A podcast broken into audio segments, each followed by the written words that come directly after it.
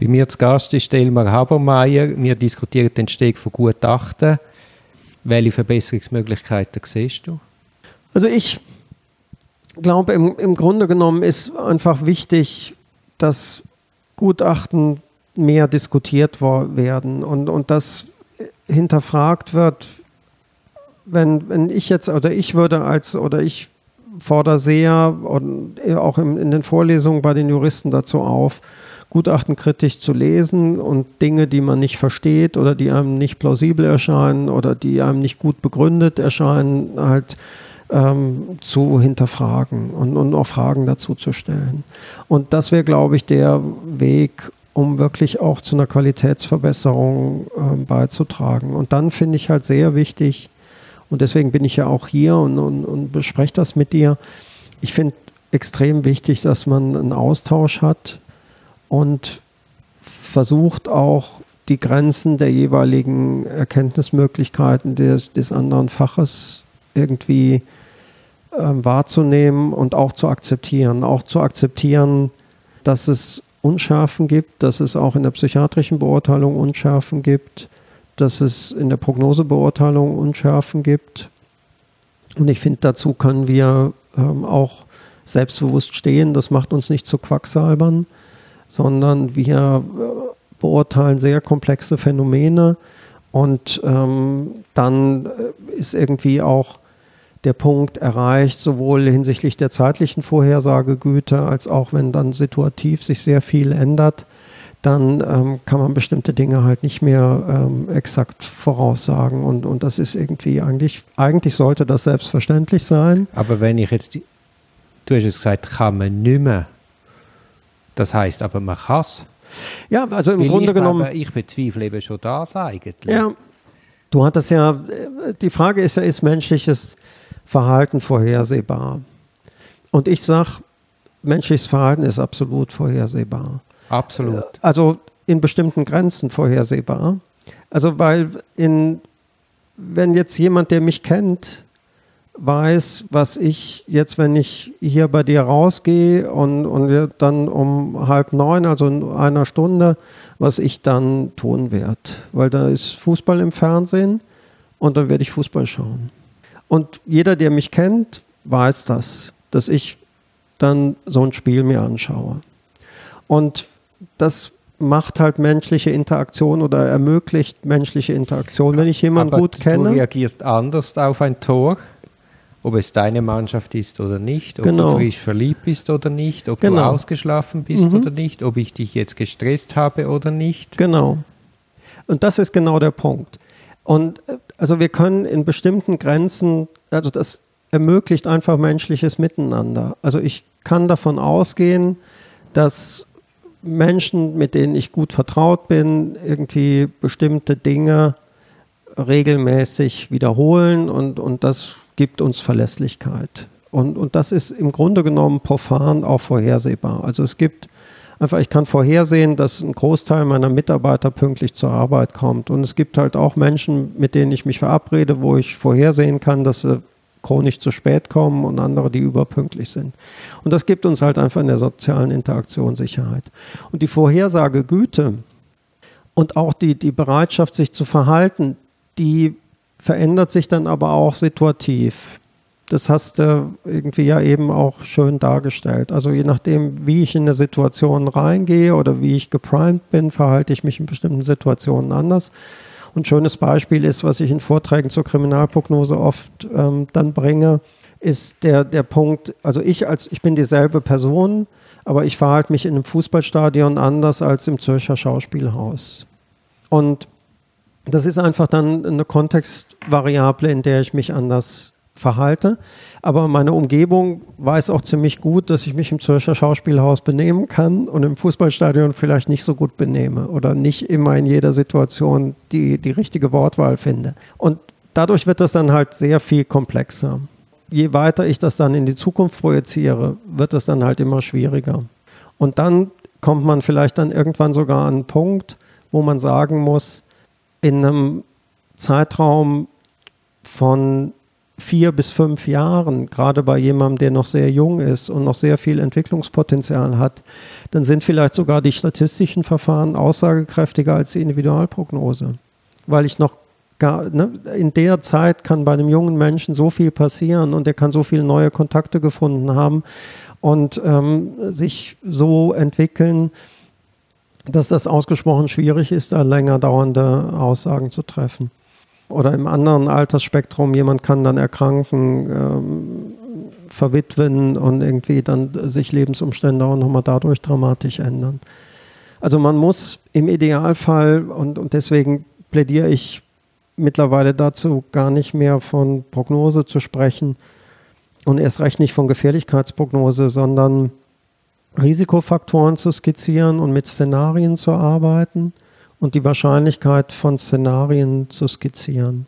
Also in, in den kriminalprognostischen Gutachten, die wir machen, jetzt in, in der ähm, Klinik, ist es jetzt üblicherweise so, dass wir drei Szenarien skizzieren und deren Wahrscheinlichkeit dann beschreiben.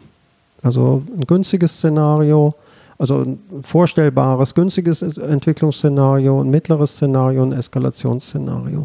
Und ich finde, das ist irgendwie dann auch besser greifbar. Das geht dann auch weg von dieser Diskussion, was ist ein ähm, hohes Risiko oder nicht, von sozialen Werten, weil da kann man sich ja durchaus streiten. Was ist ein hohes Risiko? 10 Prozent, ist das hoch oder niedrig? Und wenn ich aber drei Szenarien beschreibe und irgendwie dann auch ausreichend plastisch beschreibe, und deren Wahrscheinlichkeit nebeneinander stelle, dann ist das, finde ich, für die Juristen greifbarer. Und, und ich hoffe, dass das ähm, irgendwie dann auch sich so als Standardvorgehen irgendwie dann auch etablieren lässt. Und ich glaube auch, dass das in der, in der forensischen Psychiatrie von der psychiatrischen Seite her, glaube ich, recht unstrittig ist, weil es so der Ansatz dieser Structured Professional Judgment Instrumente ist und dass die Juristen damit auch sehr viel anfangen können. Also zumindest die Erfahrungen, die ich damit gemacht habe, waren sehr gut. Und ich finde, auf sowas kann man irgendwie dann auch nochmal bestehen. Also das, man muss in Szenarien denken. Wir sehen es ja auch jetzt bei dieser ganzen Pandemie-Diskussion. Unter bestimmten Voraussetzungen passiert halt das und das. Und Szenarien bilden halt Entwicklungsperspektiven wesentlich besser ab als dann ähm, Zahlenwerte oder, oder Ja-Nein-Aussagen. Weil Ja-Nein ist halt oft was, was halt die extremen Entwicklungsmöglichkeiten halt darstellt und, und vieles dazwischen bildet sich da halt nicht ab. Aber ich meine, ich bin ganz bei dir, aber weshalb gibt es dann einen Leitfaden zur Gutachtenserstellung, der sich nur auf formelle Punkte stützt? Also es findet doch einfach faktisch findet ein formelles Hochrüsten statt, dass die mhm. Gutachten formell nicht mehr angreifbar werden, mhm. aber eine materielle Diskussion, da sind wir meilenweit entfernt. Also ich finde, dass der Leitfaden jetzt nicht nur aus formalen Aspekten besteht. Es wird ja auch gefordert, dass eine Delikthypothese entwickelt wird und dass ähm, prognostische Überlegungen angestellt werden mit geeigneten ähm, Hilfsmitteln, aber auch mit individualprognostischen Erwägungen. Und daran, an solchen Leitfäden kann man sich ja dann auch ähm, durchhangeln und muss sich dann nicht nur auf die formalen Dinge beschränken. Aber warum steht dann in diesem Leitfaden nicht zum Beispiel bei Sexualstraftätern, was, was die Mindeststandards sind? Ja. Also das, das, mhm. wieso nicht, oder? Also Beziehungsanamnese, mhm. äh, sexuelle Fantasie, mhm. einfach, dass man klar hat, die 17 Punkte, das ist einfach der mhm. Mindeststandard. Ja, also weil das einfach, äh, ich glaube, man muss unterscheiden zwischen den Aufgaben von einem Leitfaden und den Möglichkeiten eines Lehrbuchs die ein Leitfaden ist halt eine sehr grobe Orientierung und, und etwas, was irgendwie ähm, eine Darreichung ist, mit der man einfach umgehen kann und ähm, um, auch einfach umgehen sollte und, und nicht zu detailverhaftet. Und ähm, nachher ein Lehrbuchwissen, da kann man dann auch schon mehr ins Detail gehen. Und ich finde jetzt zum Beispiel ein Strafrechtler oder von einem strafrechtlich ähm, spezialisierten Anwalt oder auch von einem Strafrichter oder von einer äh, vom Staatsanwälten würde ich mir dann schon wünschen, dass sie halt zumindest auch ein forensisch-psychiatrisches Lehrbuch zur Hand haben und, und das dann halt auch konsultieren können, weil die sind ja in der Regel auch für Juristen geschrieben, also die sind so geschrieben, dass auch ein Jurist lesen kann. Und da kann man dann solche Informationen, zum Beispiel, was du benannt hast, was essentiell ist für eine Sexualanamnese, durchaus finden. Was empfiehlst du denn da für Lehrbücher? Ähm, ich bin ja parteiisch, weil ich, selbst eins, weil ich selbst eins ähm, herausgegeben habe oder, oder ähm, jetzt die zweite Auflage mittlerweile auch ähm, schon herausgebe. Das ist dieses Handbuch Psychiatrische Begutachtung, was, was Herr Wenzlaff und Herr Förster ähm, lange Zeit herausgegeben haben und ähm, was ich jetzt mit Harald Dressing übernommen habe. Und ist das ist sehr ja, dick. Das ist sehr dick aber das hat halt den Vorteil, dass es wirklich Kapitel hat und Beiträge von Juristen und Beiträge von Psychiatern und ausdrücklich so geschrieben ist, dass die Juristen so schreiben, dass die Psychiater es verstehen sollen und die Psychiater so schreiben sollen, dass die Juristen es verstehen. Und ich finde das eigentlich ganz gelungen. Und, und dann gibt es das ähm, Standardlehrbuch von Norbert Nedopil und dem Jürgen Müller ähm, was etwas dünner ist, aber auch extrem informationshaltig und, und wirklich auch gut lesbar aus meiner Sicht, auch für Juristen gut lesbar ist. Und wenn man sich mit den beiden Büchern auseinandersetzt, dann hat man schon den einen oder anderen ähm, wichtigen Aspekt. Und ich plädiere halt sehr dafür, halt auch auf Weiterbildungsveranstaltungen so intensiv mitzudiskutieren und sich in diese Diskussion einzuschalten und, und auch nachzufragen und ähm, auf nicht überzeugende Antworten halt wieder mit Fragen zu reagieren. Und, und dann wird das schon mehr zur Qualitätsverbesserung beitragen als jetzt ein Videotape. Ja, ja, weißt, es geht mir bei einem Videotape ja nicht um Qualität, sondern um Überprüfung, um Kontrolle. Mhm. Jetzt Videotape. Eine andere Möglichkeit wäre ja Teilnahmerecht von der Verteidigung. Ja, also ich, ich muss gestehen, ich bin irgendwie recht froh über die bundesgerichtliche Praxis, die ja sehr strikt sagt, dass das nicht ähm, angezeigt ist. Ich habe es, was ich allerdings auch gestehen muss, in Einzelfällen schon auch gemacht. Der Punkt ist, dass ich die Erfahrung gemacht habe, dass es so oder so kommen kann. Also es gibt Gutachtensituationen, wo ein Verteidiger dann mir selbst das Angebot macht und sagt, zum Beispiel, wenn jetzt jemand eine Psychose hat oder Verfolgungswahn und misstrauisch ist extrem und er hat ein gutes Vertrauensverhältnis zum Verteidiger und, und dann hat man den Eindruck, es geht darum, dass überhaupt eine Untersuchung erst möglich wird, weil dann muss man den halt einfach vielleicht eine Person des Vertrauens zuerst mal dabei haben und dann kann man dann weiterschauen. Dann bin ich da durchaus bereit, das zu machen und auch um so eine Begutachtung überhaupt in Gang zu bringen, das halte ich schon dann für ein Mittel, was ähm, sinnvoll sein kann. Es muss, ich habe es auch schon gemacht, das ist so eine Erfahrung, die ich ähm, vor Jahren mal in Deutschland gemacht habe bei der Begutachtung von einem Verwahrten wo es um die Prognosebegutachtung ging, wo dann eine Verteidigerin dabei war, die halt sehr engagiert war und, und halt praktisch jede zweite Frage nicht zugelassen hat oder dann immer dem Exploranten gesagt hat, das müssen sie nicht beantworten. Und dann entsteht aber, halt keine Untersuchung. Aber und das dann, ist ja ein Eigentor. Ja, und dann habe ich halt dann nachher geschrieben, ich habe mich bemüht, eine Untersuchung durchzuführen, aber es war halt letztlich ähm, nicht möglich. Und, und, und dann bringt das irgendwie wenig wenn jetzt jemand, das habe ich auch schon gehabt, dann einfach im Hintergrund seine Akten studiert hat, dann frage ich mich auch, warum soll das jetzt sein, einfach nur damit er da sitzt und, und irgendwie andere Sachen anguckt. Da braucht er jetzt auch nicht da zu sein. Und, und ich bin halt eher wegen diesen, ähm, also ich weiß nicht, was das jetzt zwingend bringen soll, weil wenn es ja der Kontrolle dienen soll, dann muss man ja auch eigentlich immer wieder eingreifen oder, oder eventuell das bietet sich das dann da an, immer wieder einzugreifen. Damit beeinflusst man halt dann auch den, den ähm, Untersuchungsablauf und, und die Interaktion zwischen dem Gutachter und dem Exploranten.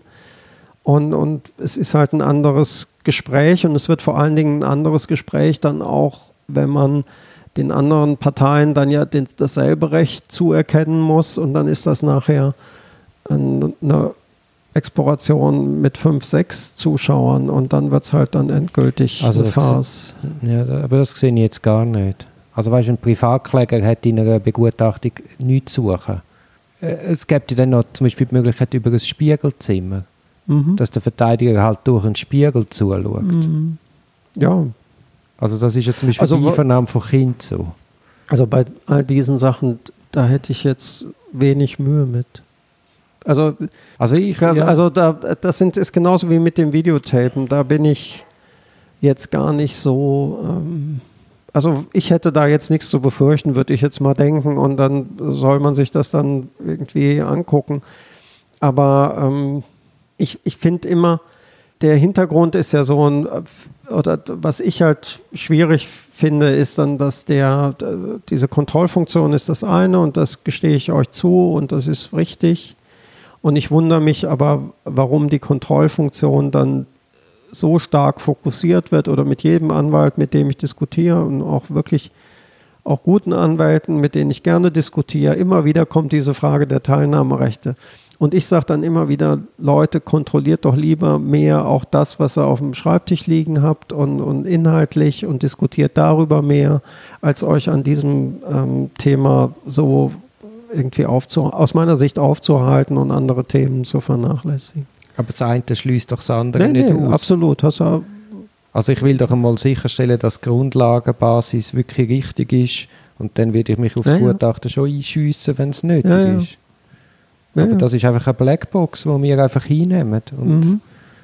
ich, ich habe es schon ein paar Mal gesagt, es mag 99% gute geben, aber der 1%, der allenfalls eben nicht sauber schafft, ist einer zu viel. Ja.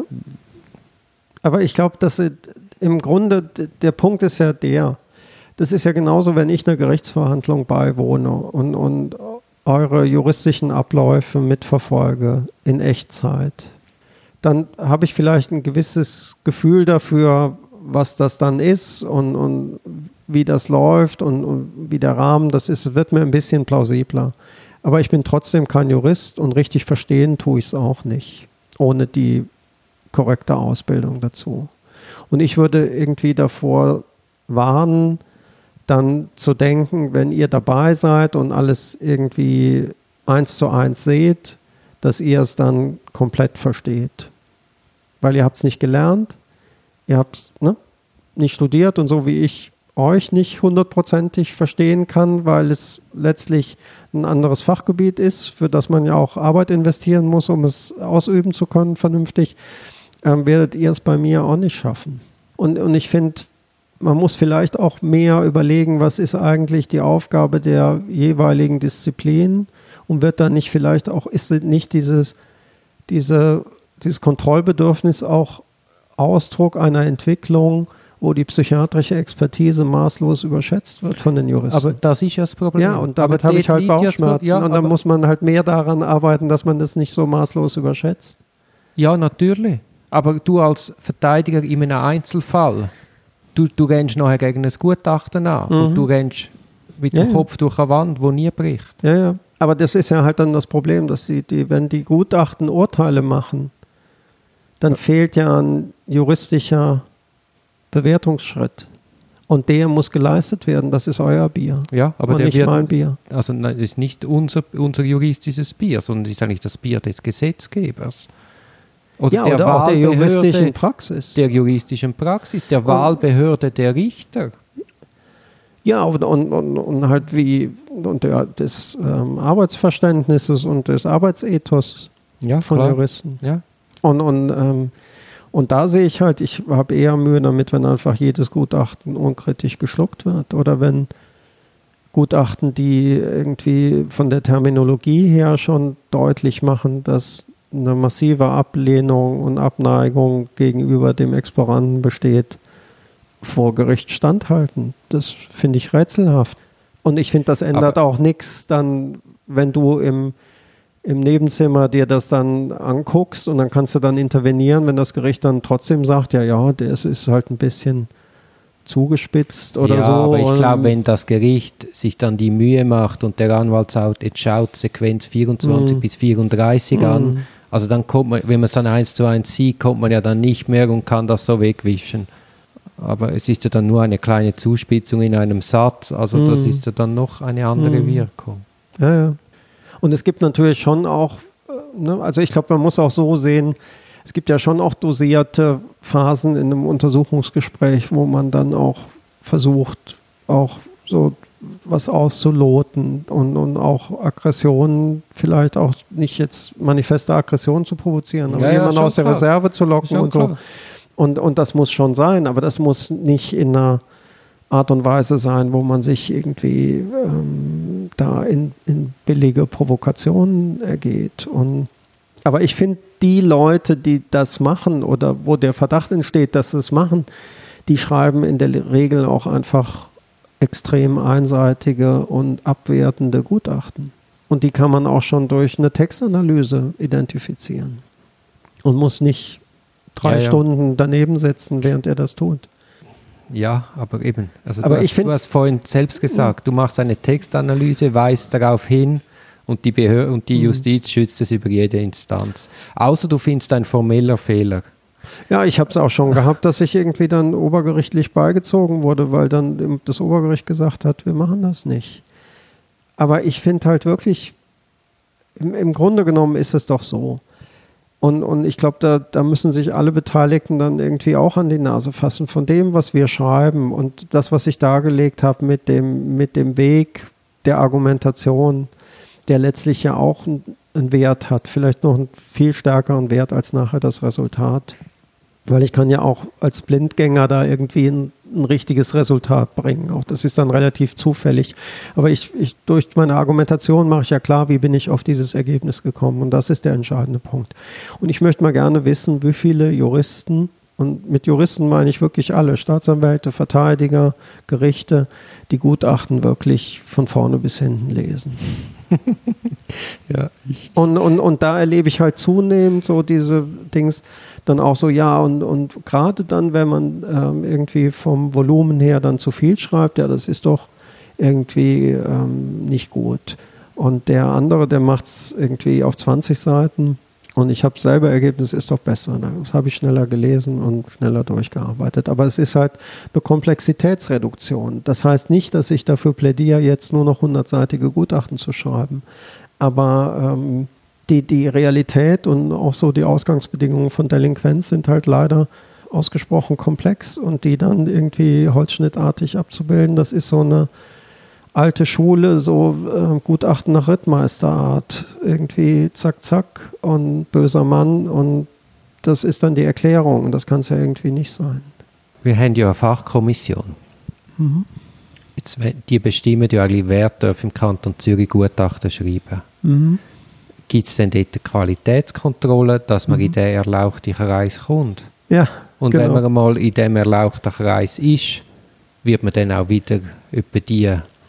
Also eigentlich müssen wir ja die Gutachten sammeln und immer wieder studieren, überprüfen, Mhm. schauen, stimmen die mit dem Qualitätsstandard, wo man ja eigentlich mit der Fachkommission will erreichen Also du, äh, es ist so, die Fachkommission prüft die Gutachten bei der Zulassung und prüft nachher nur Fälle, wo sie darauf hingewiesen wird, dass problematische Gutachten aufgetreten sind.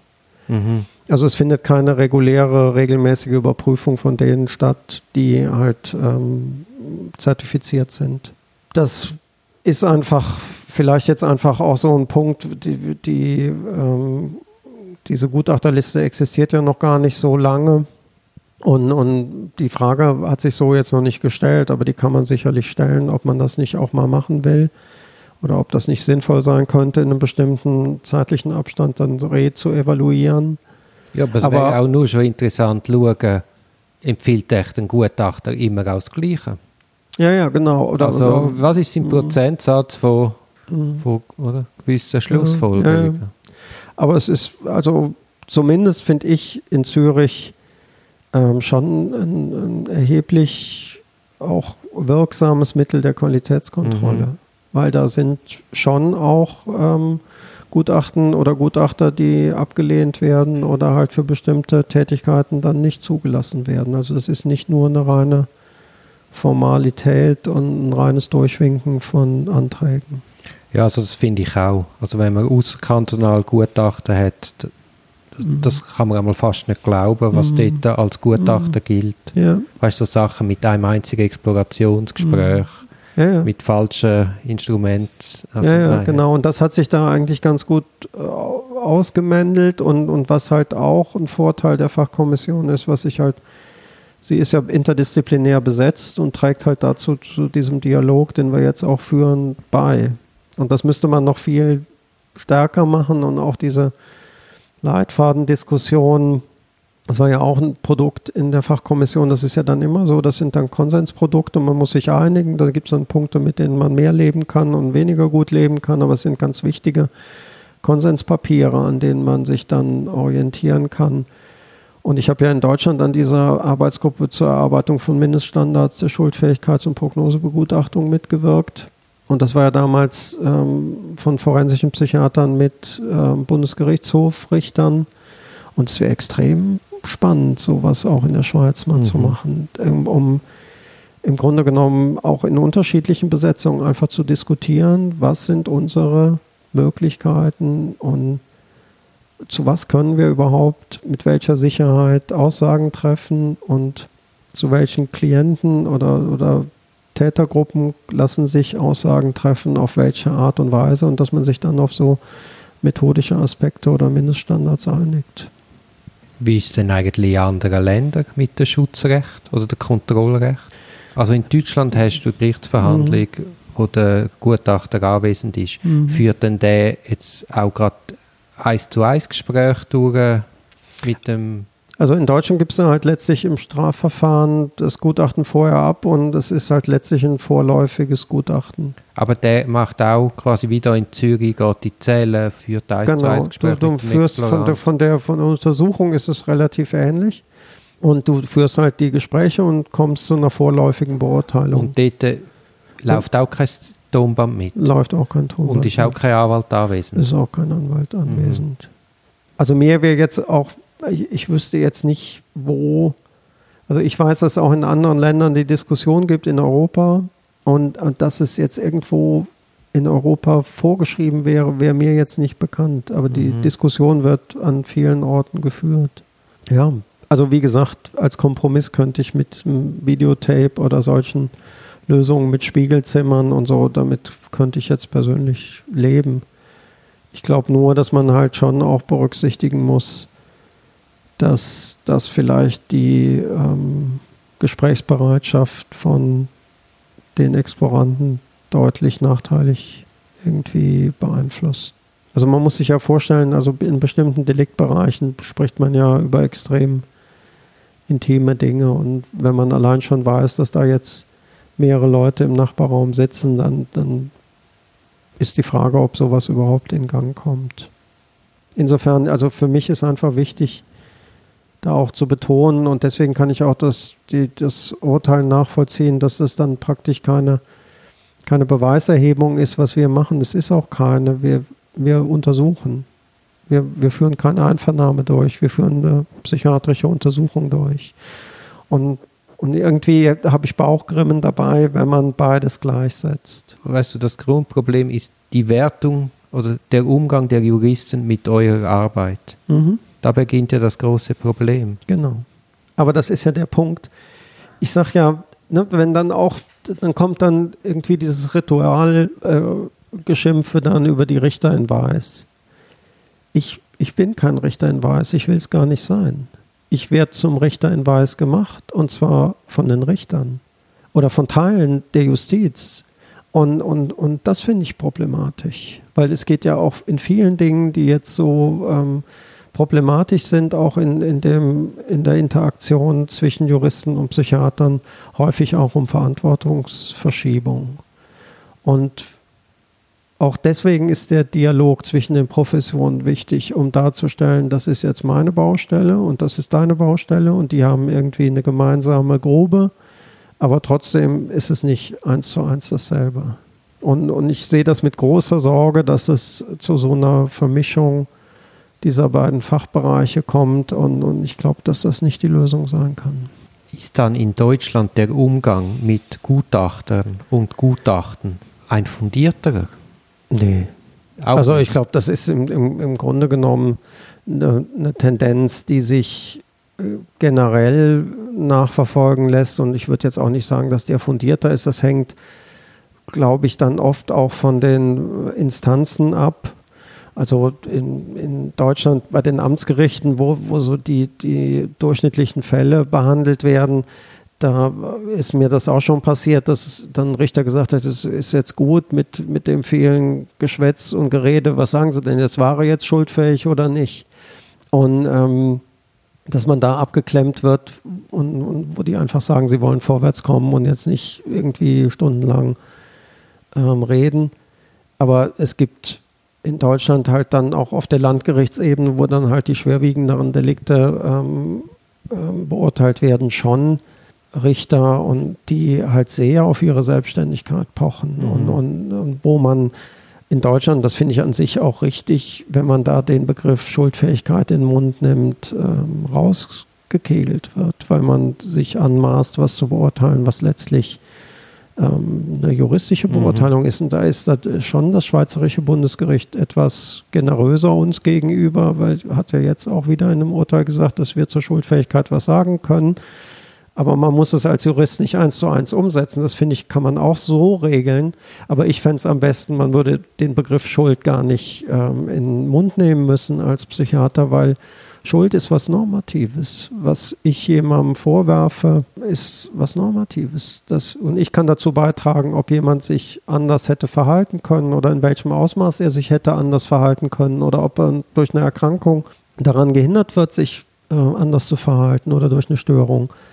Und, und das einzuordnen, ist eine juristische Frage. Und genauso habe ich extreme Mühe damit, Gefährlichkeitsaussagen zu treffen. Ich weiß nicht, was gefährlich ist also das, das ist was, das kann ich mir halt irgendwie leisten in meiner Position, dass ich mich so dumm stelle und dann auf die Frage, was gefährlich ist, zu sagen, ich weiß das nicht.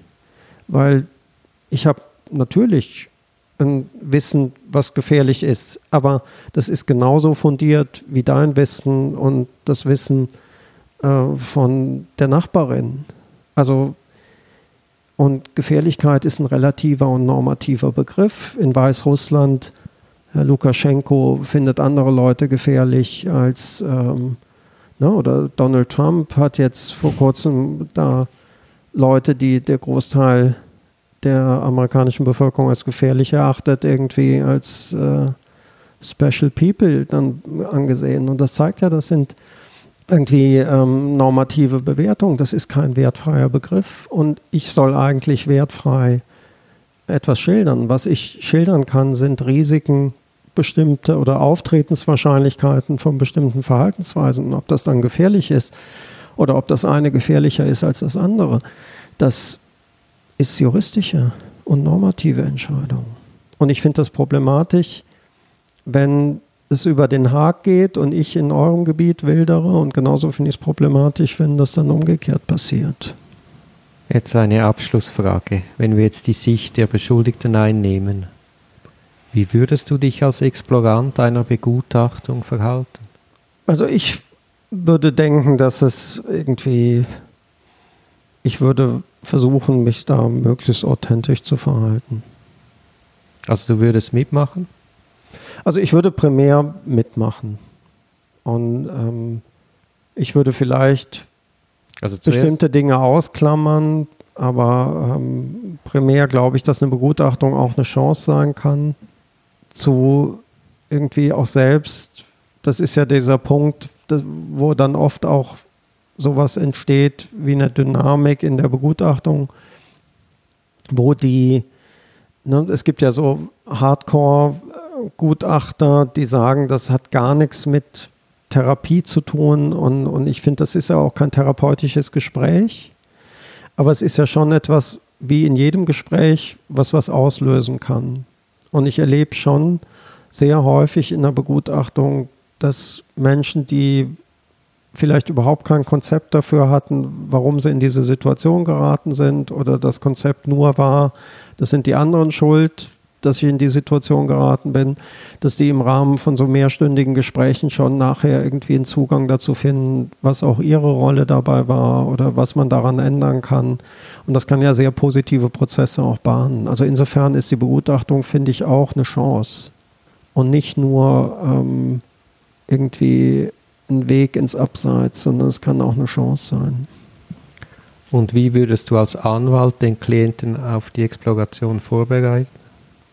Also ich würde vielleicht wirklich informieren, vor allen Dingen auch über die, die, die Rolle des Gutachters, irgendwie das deutlich machen, was so ein Gutachten ist, was die Rahmenbedingungen sind, wie dann nachher mit dem Gutachten umgegangen wird, wer das liest, wo das dann wieder in Erscheinung tritt, wo er dann wieder damit konfrontiert werden kann, einfach die Rahmenbedingungen aufzeigen.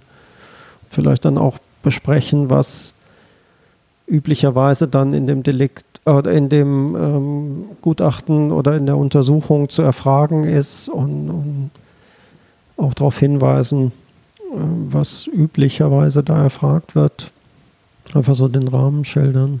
Das ist, glaube ich, schon in Ordnung. Und wenn, und wenn der Gutachter oder wenn der Verteidiger dann, also ich finde es zum Beispiel als Gutachter absolut legitim, das habe ich jetzt häufig schon erlebt, dass ein Explorant zu Beginn sagt, ich rede mit Ihnen und ich habe das mit meinem Verteidiger besprochen, aber äh, wir haben besprochen, zum Delikt sagen, sage ich jetzt hier gar nichts und das akzeptiere ich, ist gar kein Problem.